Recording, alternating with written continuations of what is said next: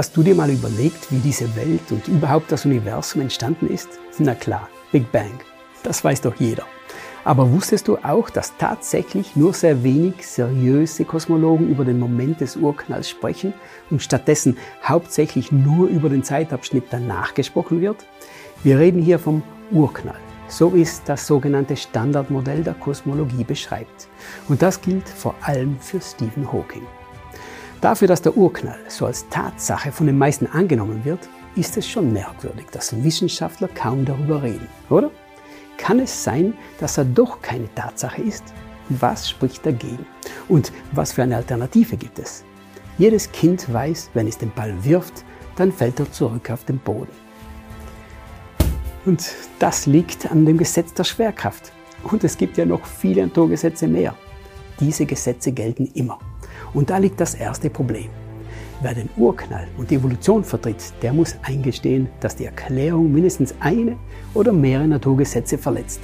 Ich will euch nur mal ein Beispiel in diesem Video geben. Da gibt es das Gesetz der Biogenese. Das besagt ganz einfach, dass Leben nur aus Leben entsteht.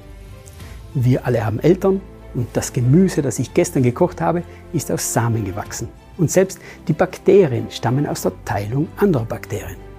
Die Wissenschaft hat nie eine Ausnahme davon beobachtet. Und wenn jetzt also Naturalisten sagen, dass das Leben von selbst, also natürlich begann, dann widerspricht das diesem Naturgesetz der Biogenese.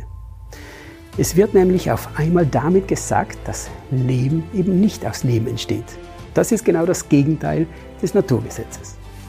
Übrigens kann man hier noch einige Beispiele mehr aufzählen. Im Beschreibungstext findet ihr einen Link dazu. Es gibt aber eine Erklärung, die den Naturgesetzen standhält. Die Bibel sagt, dass Gott der Schöpfer von allem ist. Und wenn du glaubst, dass die Bibel doch ein Märchen ist, dann schau sie dir doch vom wissenschaftlichen Standpunkt einmal an. Es war nämlich genau die Vorstellung, dass es einen gesetzgebenden Gott gibt, die zu der Idee der Naturgesetze geführt hat und damit zur Geburt der modernen Wissenschaft. Es gibt in der Bibel eine Passage, wo Gott mit einem Mann redete und er fragt ihn Gott, wo warst du, als ich die Erde gründete? Gott sagt hier klipp und klar, ich habe die Erde erschaffen. Keiner von uns ist dabei gewesen. Wir haben Gott nicht dabei zugeschaut. Wie können wir also glauben, dass es stimmt, dass Gott die Erde wirklich erschaffen hat? Wir können in die Natur schauen. Die Naturgesetze sind ein Beweis dafür, dass wir nicht dem Zufall zuzuschreiben sind. Und was würde jetzt mehr Sinn ergeben, als dass es einen Gott gibt, der sich etwas dabei gedacht hat, als er dich und mich geschaffen hat. Denk doch in der nächsten Zeit mal darüber nach und prüfe die Bibel, ob sie nicht vielleicht doch recht hat. Wir freuen uns auf dein Feedback dazu.